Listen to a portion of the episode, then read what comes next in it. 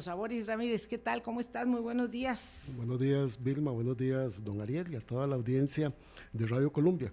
No sabe usted, don Ariel, cuánto me alegra ver gente joven metida en política y, batiendo el barro necesario, ¿verdad? Que hay que hacer en esos, en esos entornos, porque nos permite realmente refrescar, eh, involucrar a un sector de la población que está muy alejado de la política y que todo este tipo de situaciones la siguen desencantando, pero además la siguen engañando y la siguen este, alejando de la necesaria participación de las nuevas generaciones en la vida institucional del país. Y, en este tema en particular, como lo ha contextualizado Vilma, este, el papel que usted ha asumido en la comisión investigadora eh, nos permitirá a los costarricenses, con las precauciones que usted debe tomar y con las delicadezas que se debe tomar este tema, llegar a la realidad. Que no se trata aquí en el, tema de analizar al personaje ficticio Piero Calandrelli. Él tiene que irse saliendo, él tiene que irse saliendo de esta discusión para realmente poder determinar la posible y la presunta estructura desde el Poder Ejecutivo para manejar el desprestigio, la eh, intoxicación ciudadana y la violentación a instituciones públicas. ese, es un reto enorme. Tiene que irse saliendo y tienen que irlo sacando. Tienen que irlo sacando. sí, claro, porque ahora es, es el poder legislativo el que tiene que dirimir cuál es el curso de, de, acción y ahí es difícil también encontrar consensos. Don Ariel Robles, diputado De Frente Amplio. Gracias, eh, bienvenido, mucho gusto, gracias. No nos conocíamos personalmente, pero por supuesto que su trabajo lo ha ido dando a conocer en estos meses en la Asamblea Legislativa. Feliz año nuevo. Igual, un feliz año nuevo a todos por acá y a todas y, a la audiencia de, Hablando Claro. A mí me, me parece muy interesante porque siempre he seguido el espacio desde hace mucho tiempo y me parece a mí que este tipo de espacios son oportunos para escuchar análisis, ¿verdad? Más que, que, voces, análisis, que creo que es importantísimo para la ciudadanía hoy en día. Entonces, extenderles un saludo eh, y decir, desearles lo mejor aquí en este espacio para lo que venga en este año 2023 y que esperamos que sea un año positivo para todas las personas.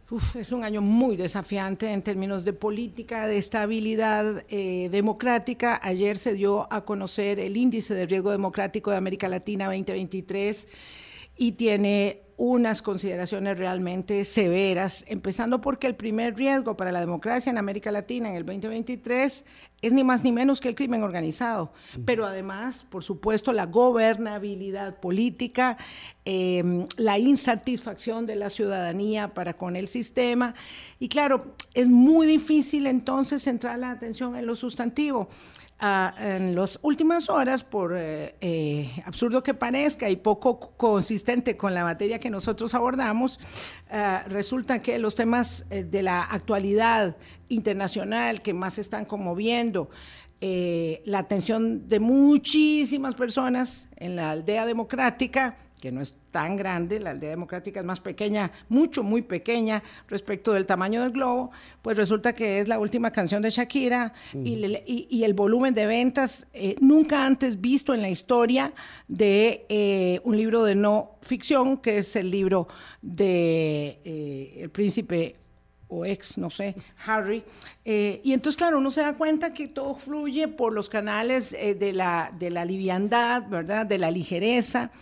Y así como tenemos hoy un producto eh, musical para divertimento de todo el mundo y un libro de chismes este, sobre la vida de la realeza, eh, la gente quiere algo nuevo, algo distinto y no hay mm, una manera en que algo como una comisión legislativa investigadora especial, que yo siempre tengo muchas reservas sobre esas comisiones, eh, se convierta justamente en eso. Entonces, ¿cómo, cómo es que usted eh, evaluaría esta primera comparecencia para entrar, digamos, por algo así como muy de orden general, esta primera comparecencia de Alberto Vargas, uh, alias Piero, eh, en la Asamblea Legislativa, eh, que la verdad es que cuando uno se tiene que dedicar a escuchar tres horas de esto, termina un, poquito, un poquito indispuestos, por no decir mucho.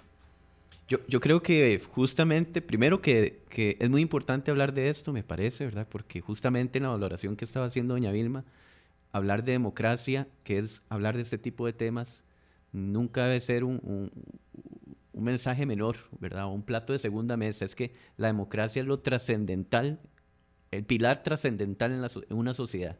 Y en la sociedad costarricense, la democracia ha sido la que nos ha permitido vivir en el país que vivimos.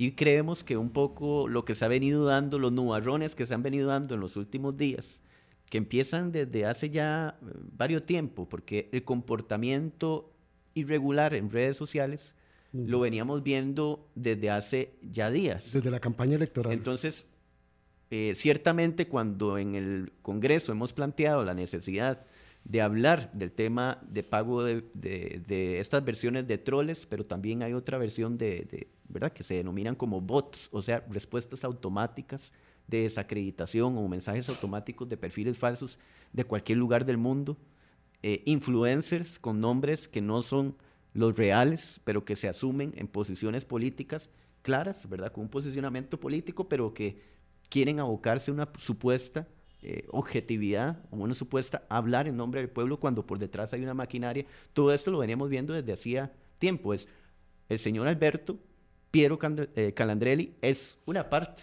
del esquema, una expresión del esquema que se salió del saco y que hubo un conflicto de intereses, parece, en su orden y que por eso se puso a hablar en redes sociales, porque se peleó con la ministra de Salud.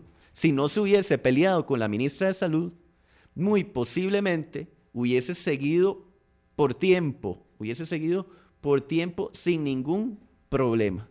O sea, no, no hubiese pasado nada. Ahí eh, eso no queda claro en la comisión. La comisión es una comisión que evidentemente atendió a Piero en el espacio. Eh, yo le digo Piero, Piero, Calandrelli porque, bueno, así todo el mundo lo, lo, lo identifica. Lo, identifica.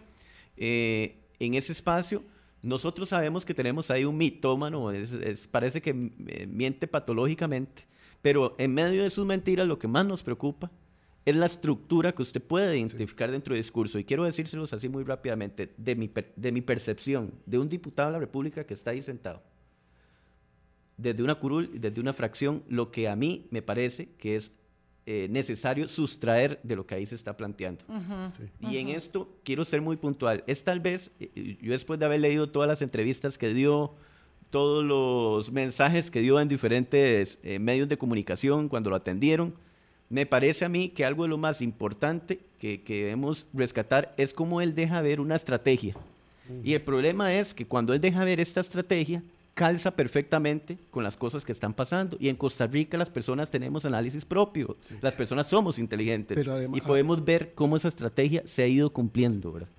Me, me, parece muy bien que lo puntualice así, este, don Ariel. Lo que yo vi ayer fue una persona fría, calculadora, deseosa de, de flash, de, de protagonismo. Luces, de protagonismo. Sí. A mí ya me desencantó la comparecencia cuando él mismo se autoinvita para el próximo lunes. Sí. ¿verdad? Además, no aporta nada.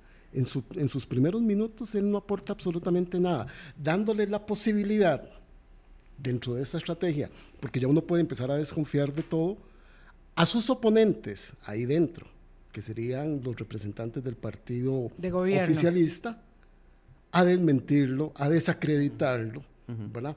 Para que se vaya pasando página de la verdadera situación que es esta estructura, claro. su financiamiento, si es con fondos públicos, si es con fondos privados, si hay personas cercanas a la administración de don Rodrigo Chávez pagando esta estructura, no se habla de la estructura, se está queriendo encapsular todo en una discusión económica, emocional o de cualquier otra naturaleza, entre las dos personas que evidencian la existencia de la estructura, que es la ministra de Salud, doña Jocelyn Chacón, y don Alberto Vargas convertido en este personaje ficticio. Y si ustedes caen en esa trampa, de aquí no va a salir nada. Sí, nada en concreto, lo cual es muy este, frecuente en las comisiones especiales investigadoras eh, y por ahí es que yo tengo esta, esta animadversión a esas, a esas comisiones. Aquí hay un gran problema, ¿verdad? Porque hay eh, jueces y partes dentro de la comisión. Eso me parece poco, poco sano. Es decir, cuando se hacen investigaciones especiales que apuntan a hechos relacionados con el partido de gobierno, no importa cómo se llame, uno sabe de antemano que el eh, diputado oficialista tiene la obligación de jugar en la cancha de la defensa de su, de su administración, ¿verdad? de su ejecutivo. Eso es cierto. Lo que pasa es que em, aquí, digamos, hay, hay un, poco de diferencia eh, porque estamos hablando ya no solamente de la estructura de financiamiento paralelo de la campaña electoral, sino de algo que está en curso y donde además eh, la jefe de la fracción oficialista tiene una vinculación o la tuvo, ¿verdad? Este, en algún momento con, con, el, con el troll separado, ¿verdad? la sigue manteniendo con la estructura. Sí, exacto, bueno, pero, pero, por su, pero por supuesto sí la tuvo en su momento con el troll separado. Yo digo separado para referirme al hecho de que él es una oveja descarriada de esa, de, esa manada de troles que estaban operando, ¿verdad? Indudablemente, eso ya era muy claro por la consistencia de los mensajes eh, y la forma en que operaban. Eh, lo que no sabemos aquí, don Ariel Robles, y es parte de lo sustantivo, es de dónde vienen los dineros para financiar las cosas, porque claro, cuando se habla de 430 mil colones, como lo dice el presidente, pues todo parece un ridículo.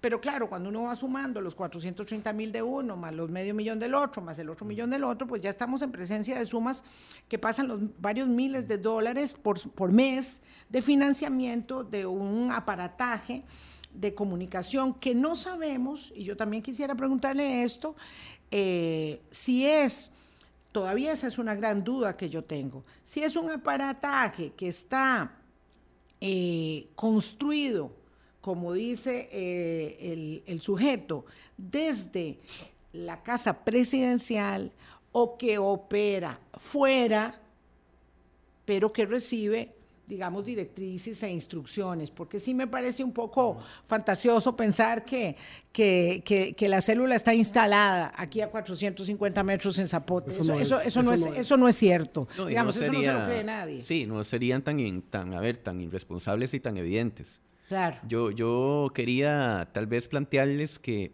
de, de, todo lo que dice este señor, ¿verdad? De todo lo que dice, una de las cosas que, que creo que hay que prestarle atención es que él señala una estrategia de cómo operan estos, estos grupos, ¿verdad? Y eh, señala como una primera etapa de su trabajo la desacreditación de quien emita un criterio de oposición, de crítica, de cuestionamiento hacia la figura, ya en, su momento el candidato presidencial, pero después hacia la figura del gobierno de la República y sus principales elementos, es decir, don Rodrigo Chávez, doña Jocelyn Chacón, eh, doña Pilar Cisneros, de primera etapa, y así lo ha descrito este señor en los diferentes, lo primero que hacen es desacreditar a quien esté diciendo las cosas, llámese en medios de comunicación, eh, eh, que, característicos tradicionales, institucionalizados dentro de nuestro país, llámese en figuras de oposición, llámese Álvaro Ramos cuando les cuestionó, lo primero que hacen es irse al cuerpo porque de esta forma desacreditan a la persona independientemente de lo que diga, ya no hay que ponerle atención.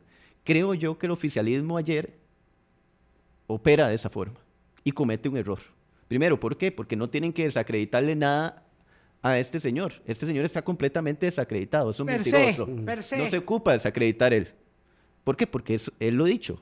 Yo soy un sicario así político, tomando esa frase que utilizó eh, don Rodrigo Chávez. él, aceptó, perdón, que era un mercenario, digital. Un mercenario digital, es un sicariato político sin problemas. Él lo, acepta, no, ocupa ser desacreditado. Y entonces en la, en la carrera, el oficialismo preparándose para este espacio, utilizó la conferencia de prensa, que es el show de, de, vez en cuando, hizo una extraordinaria, porque sabían que este señor iba a venir a la comisión, entonces desacreditémoslo al cuerpo, digamos que es esto, que es aquello, que es aquello, cosa que no, que todo el mundo sabe en este país, que ese señor es un mentiroso, que estafa, que hace lo que sea, eso me parece que no, pero en su carrera, por desacreditarlo, pierden de perspectiva que aquí no era un tema de desacreditación, sino que lo que tenían que cubrirse era que habían vínculos desde hace tiempo con el gobierno de la República y con la ministra de Salud. Entonces, doña Pilar Cineros, en el juego por desacreditar al señor, emite la mejor prueba ayer en la, comisión. Presenta la mejor prueba de ese vínculo que existe entre Casa Presidencial, una ministra, porque no es cualquier cosa, la ministra de Salud, que fue jefa de campaña de don Rodrigo Chávez, y pone un pantallazo ahí en la televisión, y es un pantallazo interesantísimo. Yo de una vez lo mando a imprimir porque me parece que es lo más relevante. Lo que dijo este señor no tenía nada de peso, o sea, son muchas cosas fantasiosas, muchas cosas que no me interesan, pero lo que dice doña Pilar a mí sí me parece muy interesante. Ella utiliza un pantallazo, ¿verdad? Que hoy, hoy, después de todo esto, dice que no puede asegurar que, no puede asegurar que es real. verdad, porque era de la ministra de Salud. Sí. Pero bueno, tomando de cierto que sea verdad, vamos a tomarlo como que es verdad. Yo le voy a creer a la ministra de Salud este pantallazo. Entonces, este pantallazo que yo lo tengo aquí, que ya está en todos los medios, dice, esto se lo mandó él a ella el 6 de octubre, que esto es trascendental, los costarricenses tienen que entender esto, 6 de octubre del 2021 Doña Vilma y Don Boris. 2021. Pasó todo el año 2022 y hoy estamos 2023 y este escándalo eh, explotó en diciembre del 2022. 6 de octubre del 2021 estábamos en plena campaña electoral. Ella estaba vinculada a la estructura de campaña electoral y oigan lo que les dice. Y yo con esto después lo peloteamos todo lo que quieran, pero oigan lo que dice que a mí me parece que es esencial. Él dice, en redes sociales me gusta ser sincero respecto a mi privacidad. Me cuido mucho, pero estoy dispuesto a apoyarlo. Supongo que estoy hablando de don Rodrigo Chávez. Estoy dispuesto a apoyarlo. Piero. A mí me harán mil preguntas. Esto, el, nombre del, usuario, digamos, del número que se supone que se está escribiendo, el nombre, porque no tenemos el número de teléfono. Esto fue, ellos entregan nada más un pantallazo con el nombre, dice Piero. Curiosamente, no dice el nombre del señor, vean, dice Piero, ¿verdad? Eso ya dice mucho. Entonces, a mí me harán mil preguntas, necesito estar informado y esto es importante. Yo no solo manejo Piero, no solo manejo a Piero, tengo 700 mil seguidores y he publicado posts que han superado el millón y medio de alcances. Siento que su equipo de trabajo es bueno, siento que quiere hacer bien las cosas.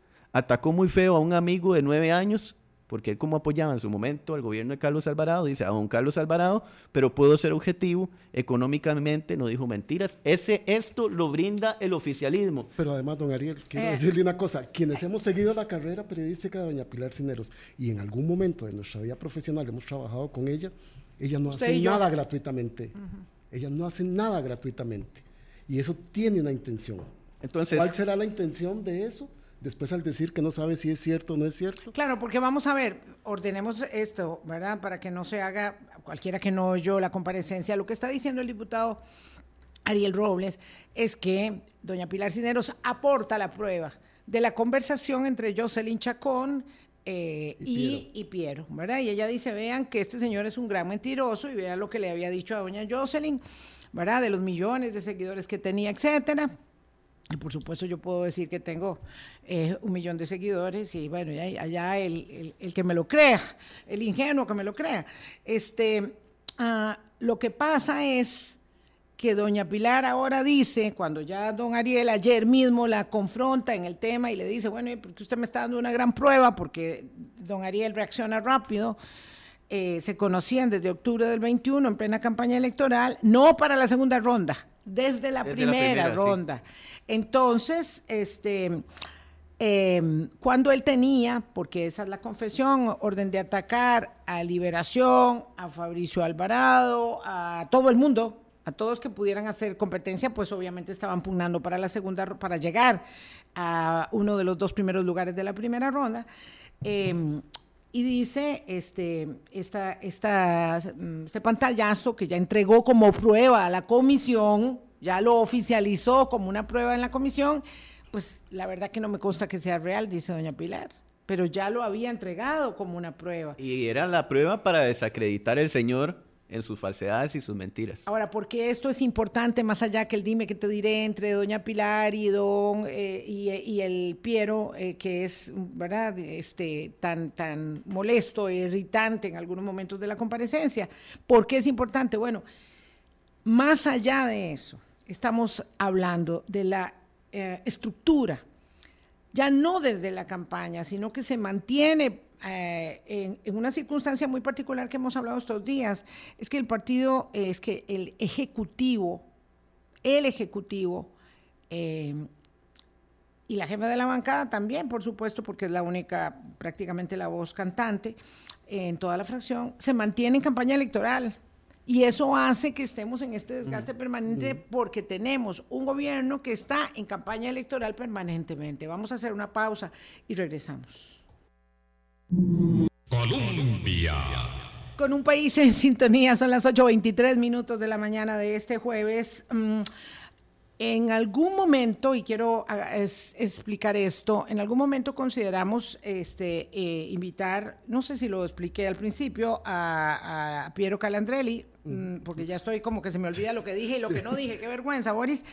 Este, lo que pasa es que una vez, eh, esto no lo hicimos en la temporada en que estábamos en receso navideño, y una vez que entra la comisión legislativa, lo cierto es que mm, tiene poca mm, valía hacerlo y, la decisión de entrevistar al diputado Ariel Robles deviene de la necesidad de tomar, eh, dicho con todo respeto, una de las piezas sustantivas de este ajedrez, porque el Frente Amplio como bancada parlamentaria y el diputado Ariel Robles en lo particular han sido objeto de esta campaña de desacreditación pues obviamente ni que hablar de los, de los que estamos en los medios de comunicación también.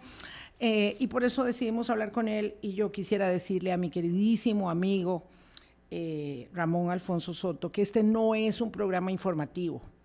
Entonces tenemos un programa de conversaciones, entrevistas, tertulias, análisis, opinión, autocrítica también, eh, y no eh, hacemos debates donde tenga que estar una parte y la otra obligatoriamente, tampoco es un informativo donde tengamos que presentar todas las caras, porque lo que hacemos es extraer de lo que ustedes ya vieron en la Comisión Legislativa, de las noticias que vieron en los informativos de radio, prensa, televisión, y por ello, Ramón Alfonso, vos que tenés tantísima experiencia, y que fuiste mi jefe tantos años, entenderás que cuando se habla eh, de géneros periodísticos hay una variedad para poder acercarse. Y esto es lo que hacemos hoy con el diputado Ariel Robles. Disculpe que me tome este tiempo para eh, hacer esta referencia, pero que quisiera que siguiéramos en el hilo que traíamos con el diputado Robles eh, Barrantes para poder entender esta estrategia de comunicación que se ha probado con mucha efectividad y eficacia este,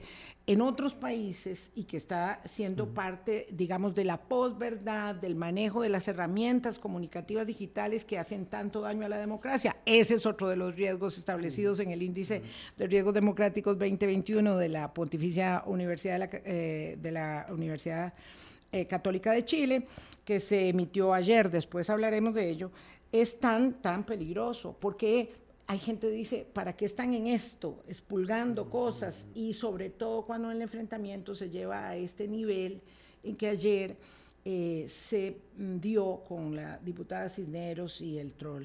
Sí, yo, yo creo que, eh, lo decíamos en un principio, hablar de democracia no es un tema menor.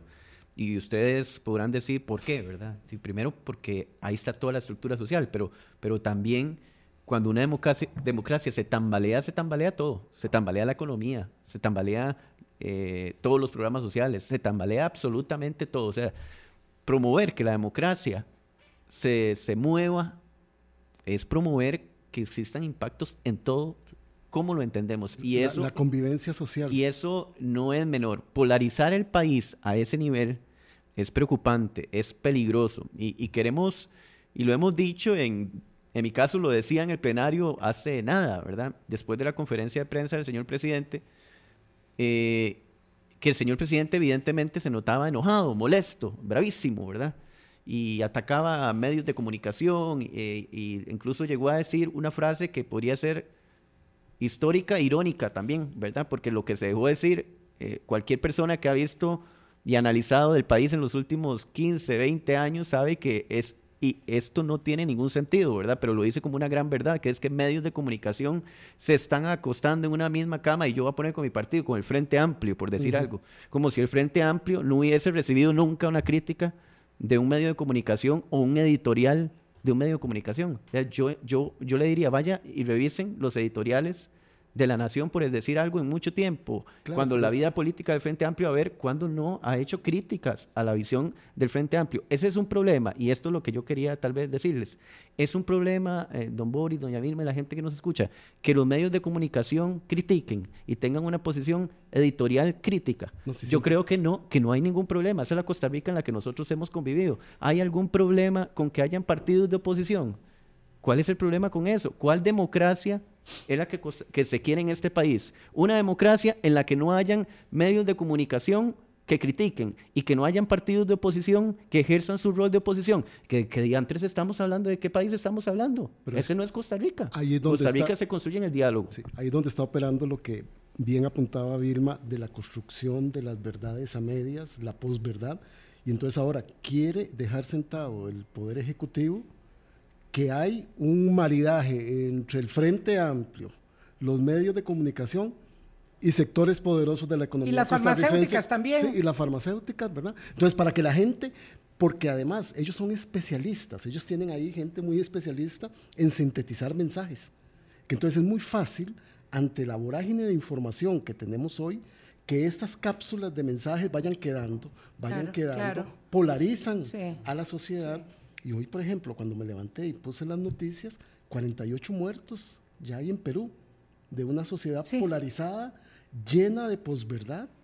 Y eso es, en el fondo, lo que hay que detener. Don Ariel, usted trabaja ahora un montón, un legajo de, de pruebas y señalamientos que tiene ahí, que en el proceso de investigación que está haciendo usted y su despacho y su partido, realmente es lo sustantivo y no la paja que estamos viendo en esta discusión que nos puede llegar a quemar. Mm, bueno, el tema menor diría yo que es este tema de, los, de las redes sociales, pero es como lo que se ve. ¿verdad? Hay, hoy, de hecho, hay una sesión extraordinaria de la comisión investigadora en que están gente de la empresa Madison S.A., que es la empresa que brindó servicios durante la campaña. Agencia de comunicación. Eh, una agencia de comunicación que le brindó servicios al Partido Progreso Social Democrático durante todo el proceso electoral. Resulta que llegaron como a octubre y desde octubre para acá, primero los tenían facturando a nombre del el fideicomiso de Costa Rica Próspera, un fideicomiso absolutamente irregular de fondos cuestionables. No se sabe de dónde viene la plata, personas extranjeras, personas jurídicas, donde metieron mano... Cosas prohibidas, digamos, eh, este, eh, aportaciones prohibidas por eh, el Tribunal Supremo el Código Electoral. Y entonces esto, esto es el, el tema, digamos, es que don Rodrigo Chávez en su campaña electoral recibió plata de ciertos financistas que hoy están siendo premiados en el gobierno, ¿verdad? Y por eso, claro, que el Frente Amplio es, es oposición y hay que desacreditar a Ariel porque lo que, que ayer lo decía, ¿verdad? Este señor, a mí me sorprendió hasta cuando dijo mi nombre, ¿verdad? Dijo, ¿a cuáles diputados le decían que hay que atacar? Del Frente Amplio a Ariel Robles y a Sofía Guillén después de que denunció lo de las embajadas, así lo dijo. Y yo le podría creer o no, pues de, lo que me dicen los hechos es que sí, porque todo el mundo ahí en diferentes medios lo, con la misma retórica de toda la vida. O sea, no, como no nos pueden decir ni corruptos ni nada, lo que nos dicen es que estos que reclaman, que cuestionan, que obstruyen los supuestos comunistas, todo eso, ¿verdad?, lo que se usa. Pero bueno, detrás de esa estructura de financiamiento, que es lo más eh, perverso que yo he encontrado en todo este proceso, por, el, objetivo, por el objetivo de esa estructura, no por la creación misma de ella. No, no, por el objetivo que tenía y porque justamente de ahí su, su de ahí tuvieron que salir los recursos que se estaban utilizando para pagar de manera también irregular e ilegal toda esta campaña de desacreditación. Toda esta campaña de personajes como Piero Calandrelli, que este es uno de tantos. ¿Y, cómo, y entonces, ¿cómo eso estaba funcionando? Que es la otra cuestionamiento que nos tenemos que llegar hoy.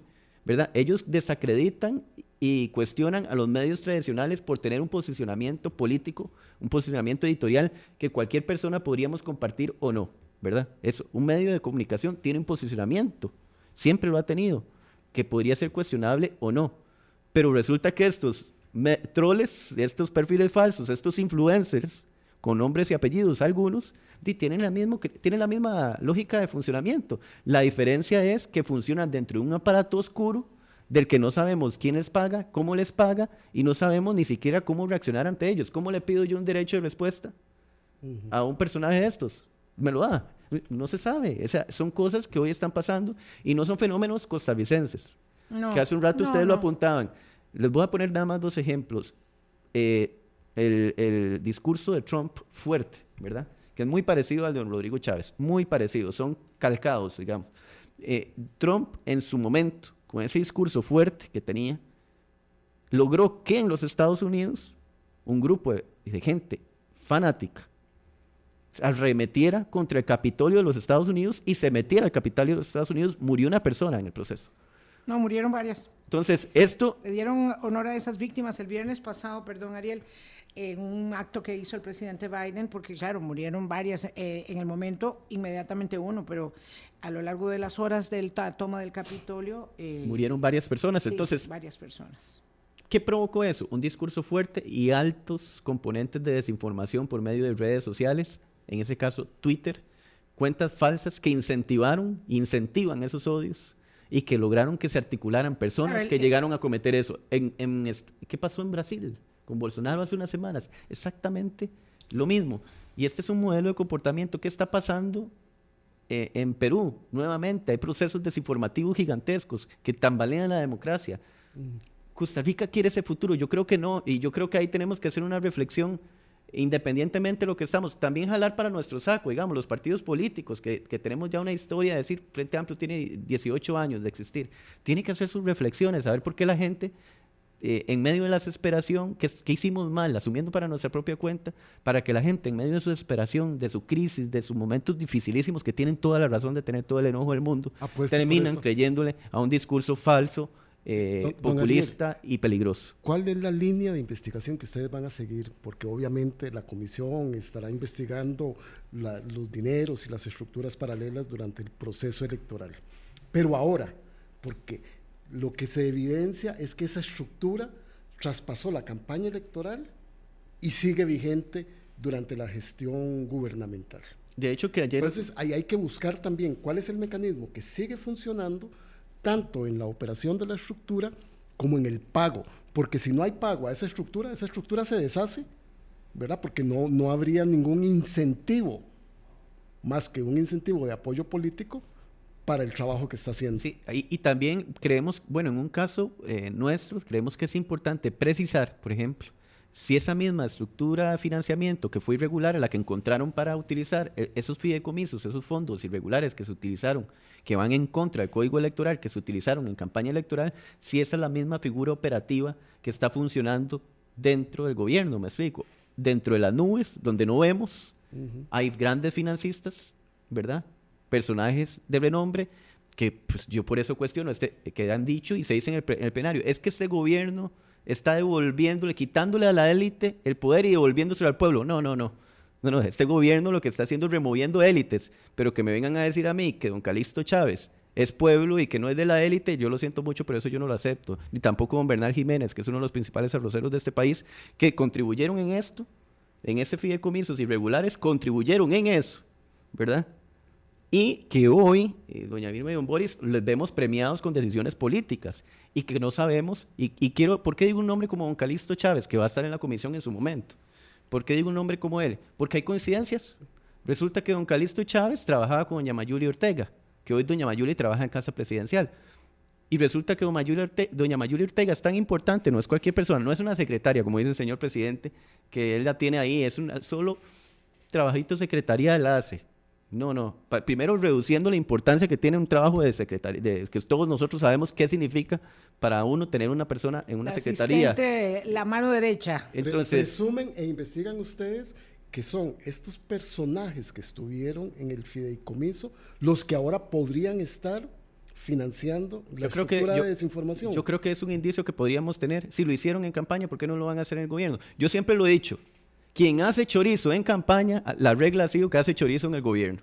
Y, eh, y hasta el momento aquí, con lo que llevamos siete meses después, a mí los indicios me dicen que si, que si tiene patas de pato, que si tiene plumas de pato y hace cuac cuac, es un pato. Y entonces, a mi criterio, hoy, hoy, al día de hoy, yo sí puedo decir, aquí hay indicios de que la misma práctica que se estaba dando se puede ver desde ahora. Y quería nada más pero, Qué complejo, qué complejo, don Ariel, dejarlo en el plano del indicio y no de la prueba, ¿verdad? Porque entonces seguimos en esta situación y de ahí bueno, parece que las pruebas. Se supone que... Claro, vamos a ver, porque hay que recordar, Boris, amigas, amigos oyentes, eh, respecto de la elaboración del diputado Robles Barrantes es que tenemos dos investigaciones en curso, una que va por la vía de la, de la rendición de cuentas políticas, que es la del Congreso, que es la que genera muchos flashes y eh, mucho, mucho ruido, y otra que deviene del Tribunal Supremo de Elecciones, de la fase de la campaña electoral y que establece que nunca como ahora ha tenido claridad respecto de una anomalía grande en el manejo de la, de la campaña. Es que no es que, no, no estoy diciendo que no se haya producido anomalía e irregularidad y opacidad antes. Es que ahora las pruebas las tenían muy rápido y muy eh, frescas y muy, muy, muy, claras, digamos, y lo traslada al Ministerio Público, evidentemente sabemos que esos procesos que ya están judicializados eh, tardan mucho. Por cierto, me llama mucho la atención que ayer insisten doña Pilar y eh, el troll Piero Calandrelli en judicializarse mutuamente, ¿verdad? Ambos insisten en la desesperación que tienen por judicializar la circunstancia. Y uno de los problemas de la convivencia democrática hoy es precisamente la judicialización de todas las diferencias eh, entre las personas eh, y entre los representantes institucionales, en este caso, eh, digamos, la diputada, que es representante institucional, no, no, el, no el troll.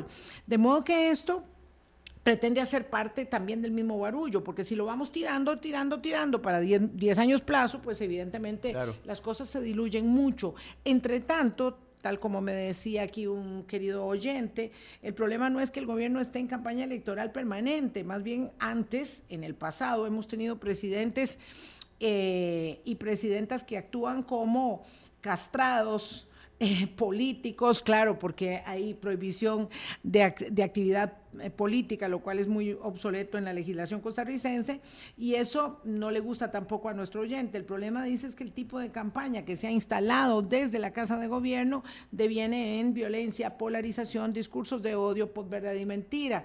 Y entonces hay una intencionalidad, que es lo más preocupante, mm, que, que, apunta y apunta bien a la polarización, porque los mensajes que recibimos son mensajes de mucho odio. Eh, y eso me parece que es bueno recordarlo, porque ayer decía algo el diputado Robles, y es que en otras épocas que también hemos vivido campañas de desacreditación, eh, pareciera que aquello era un ensayo, un, ensayo de primera, eh, digamos en la época del TLC, por ejemplo. Voy a la pausa, son las 8.41 y regreso. Colombia. Con un país en sintonía, 8.42 minutos de la mañana, conversamos con el diputado Ariel Robles Barrantes del Frente Amplio. Hay un momento de decisión en las relaciones, perdón que me desvíe un momento, quería no quedarme con la inquietud en que se digamos, dinamitan los puentes con la bancada del Frente Amplio o esto ocurre desde el principio? ¿Está instalada una diferencia de las personalidades o es de la ideología? ¿Qué, qué es lo que pasa con el partido de gobierno que tiene una a una certera señalamiento permanente contra la fracción del Frente Amplio y unos pocos diputados de Liberación Nacional. Todos los demás están exonerados, pero son el Frente Amplio como bancada y tres, tres, o cuatro diputados de Liberación. Porque creo que, creo que el partido de gobierno tiene problemas, digamos, para manejar las diferencias. Eso es evidente, no tanto como bancada, diría que como voz del oficialismo, doña Pilar Cisneros tiene dificultades, seguramente porque esa era su costumbre ser jefa, era su costumbre tal vez que las cosas se hicieran a su manera, y en la Asamblea Legislativa resulta que hay 57, que todo el mundo está en el mismo nivel y que hay que conversar, que hay que dialogar y que hay que convencer. Entonces, cuando se ejercen diferencias y el Frente Amplio tiene una posición crítica en muchas cosas, de por decir algo, no vamos a dejar que el proyecto de vida útil de los buses, eh, que por cierto, nuevamente, ¿cuál proyecto pro pueblo, verdad? Darle 20 años de, vida útil los buses, darle cinco más, eso no es pro pueblo, eso es pro autobusero. Y el pueblo más bien pagaría con un servicio de poca calidad y el servicio que estamos viendo en este país. Entonces, esas diferencias en este tema, en jornadas excepcionales y demás, donde el Frente Amplio ha ejercido un rol que históricamente ha hecho una asamblea con menos o más diputados, que es cuando no estamos de acuerdo con algo, sentémonos a dialogar y utilicemos las vías que tenemos que utilizar ha encontrado dificultades, pero no es eh, no tampoco, yo no quisiera generalizar. O sea, la fracción del Partido Progreso Social Democrático, quien pone una dinamita en cada puente de diálogo, es doña Pilar Cisneros Gallo. Y ella replica lo que hace, y el señor presidente le ayuda, ¿verdad? Una conferencia como la que se mandó el lunes, ¿ustedes creen que contribuye a generar diálogo en la Asamblea Legislativa? Y no, todo el mundo dice, este señor... Sí, agría mucho la convivencia, en lo, mucho. En lo privado nos llama doña Natalia, en lo privado nos llama eh, el ministro y nos dice, sentémonos a hablar, dialoguemos y todo, pero en lo público Arremeten como arremeten. En lo expositivo. Sí, ¿qué, es lo, que realmente Y que lo otro, qué interesante, porque, ¿verdad? Que, es muy interesante, porque doña Pilar Cineros, por decir algo, que ella tiene su forma de ser y su enojo y su radicaleza, bravísima ella como es, ¿verdad? Y que arremete contra las personas y ciertamente ella no tiene relación, una buena relación personal con muchísimos diputados y diputadas. O sea, no solamente conmigo, porque la ha cuestionado, sino que con muchísimos diputados y diputadas. No, ella lo reconoce en uno de los audios con Piero Calandrelli, que es que ella trata de mantenerse en sus, en sus asuntos porque le va muy mal en sí, la pero relación tiene, por ejemplo, por ejemplo, tiene una excelente relación con don Rodrigo Arias y, verdad y qué curioso porque entonces sí con quien fueran eh, otrora muy muy este, curioso. enconados rivales. no, no, vengamos nosotros como a decirnos como que tenemos muy buena eh, verdad porque a, a, algunos les golpea la mesa y les habla fuerte. Posiblemente por un tema etario también pero hay a otros a los que se les habla con mucha nobleza. Porque nos quedan pocos minutos volvamos a lo de la estructura. Quería, quería, nada más decir una prueba que usted me preguntó verdad eh, y yo creo que eso no puede quedar como en el aire. Entonces hay una demanda eh, que está judicializada, ¿verdad? Es una demanda que hace la empresa Madison S.A., que hoy va a estar, eh, demanda a Pilar Cisneros, demanda a Rodrigo Chávez y eh, a toda la, figura, estructura que estaba ahí en, operando en la campaña electoral. Porque no les pagaron, pero ahí sí estamos en presencia de un contrato. De, una, de una, relación contractual, perdón. Hay una relación contractual, ¿verdad? Ellos alegan a que no había un contrato, pero bueno, hay correos de por medio, reuniones de por medio en las que participaba doña Pilar Cisneros. Aquí están todas esas pruebas que es importante que incluso la prensa investigativa eh, le dé mayor profundidad. En su momento lo hizo, pero, pero por ejemplo, ahí están eh, más de 130 mil dólares, ¿verdad? Ya eso no son los 200 mil que hablaba, o 400 mil el presidente, más de 130 mil dólares en facturas, solo a esta empresa, a nombre de ese fideicomiso donde metían plata estos grandes empresarios costarricenses que no son el pueblo, ¿verdad? Esos de pueblo no tienen nada, esos son los grandotes. Está esa demanda. Y entonces, en esa demanda, vean qué interesante, ¿verdad? En el hecho eh, décimo cuarto, página 14, y a mí me gusta hablar con papeles porque yo no, o sea, no, no creo que uno pueda venir aquí a especular, ¿verdad? Y entonces dice, a pesar de lo anterior, posteriormente, en menos de dos ocasiones, como ellos no llegaban a un acuerdo porque no le pagaban, no le pagaban plata, no, no venían, entonces ya en ese momento el presidente electo, don Rodrigo, enviaba gente a negociar con ellos para que no incurrieran en una demanda, ¿verdad? En dos ocasiones, eh, representantes del Partido Progreso Social Democráticos, y esto me parece importantísimo, entre ellos el señor Calisto Chávez Zamora y la señora Mayuri Ortega Guzmán, sin que se llegara a ningún acuerdo. Mandaban a ellos a negociar, eh, Con, estas personas. Curiosamente, doña Mayuli Ortega, que está vinculada ahorita en el hecho de eh, la relación del pago de esa acreditación de personas. ¿Qué otros actores de esa, de esa estructura de comunicación que se dio en campaña son objeto de investigación de la comisión. El presidente también menciona a Federico Cruz y dice que todo el mundo se asusta al mencionar el nombre de este publicista. ¿Qué otras empresas han solicitado ustedes constancias? estamos solicitando información de Don Boris y Doña Vilma. Eh, en la audiencia estamos pidiendo información que a, a, este momento no nos han facilitado para saber de dónde están saliendo los fondos para las campañas comunicativas que está desarrollando el gobierno el tema de este café con el presidente, que son también prácticas que se han dado en otro lugar, de dónde salen los fondos para gestionar esto, cuáles son las relaciones o cuál es el, el vínculo, qué potestades tiene cada persona ¿Qué relación tiene don eh, eh, sí, eh, Cruz, que es Choreco, ¿verdad? Como se le conoce popularmente.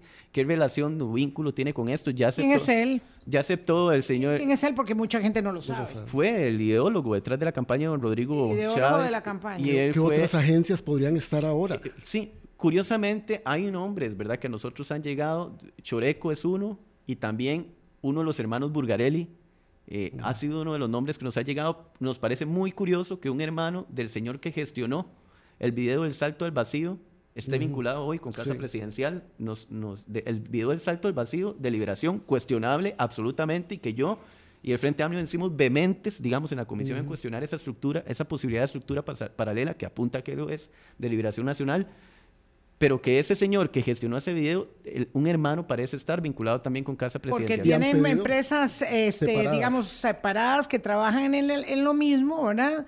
Pero curiosamente son hermanos, entonces uno estaba con Liberación y el otro aparentemente estaba con la campaña. Eso es lo que parece apuntar y parece que siguen colaborando en Casa Presidencial. Ahora, lo que no, no sabemos necesariamente ha estado con este partido, sino al parecer es que ha habido una contratación de algunas agencias. ¿Han pedido ustedes Eso lo estamos solicitando. ¿Han lo estamos solicitando. ¿Y a dónde vienen los fondos? ¿Serían los fondos del BCIE? Vienen los fondos del gobierno son fondos del BCIE que nos, Banco Centroamericano de Integración Económica. Que nos preocupa enormemente porque justamente ya en el pasado había sido cuestionado el hecho de cómo se operan esos fondos. ¿Será que, se hicieron licitaciones, digamos, a dedo? Porque de casualidad, para una adjudicación de un fondo de ese tipo deberían haber varias empresas. Vamos a ver cómo terminan en ciertas empresas. Solamente para contextualizar, cada ah, gobierno mm. recibe del Banco Centroamericano de Integración Económica en una práctica mm, que se las trae porque hay que eh, eh, resolver eso, legislarlo, un millón de dólares de fondos no reembolsables. Es decir, es una donación. Eh, como esto en el pasado generó muchos problemas, pues llegaron a la determinación, me parece que en la administración de doña Laura y luego de don Luis Guillermo Solís y luego de Carlos Alvarado de oficializar la donación. El destino. El destino, claro, vamos a ver, oficializar el ingreso de los recursos para presupuestarlo y darle transparencia, pero esto es reciente y además no está eh, determinado por una obligatoriedad legal, entonces podría ser solo podría ser que se esté usando el dinero, digamos, con la libertad que la donación implica y no apegado, digamos, a los controles eh, de la contratación administrativa. Pero eso no lo sabemos, porque de ahí hay una gran, este, digamos, falta de eh, transparencia.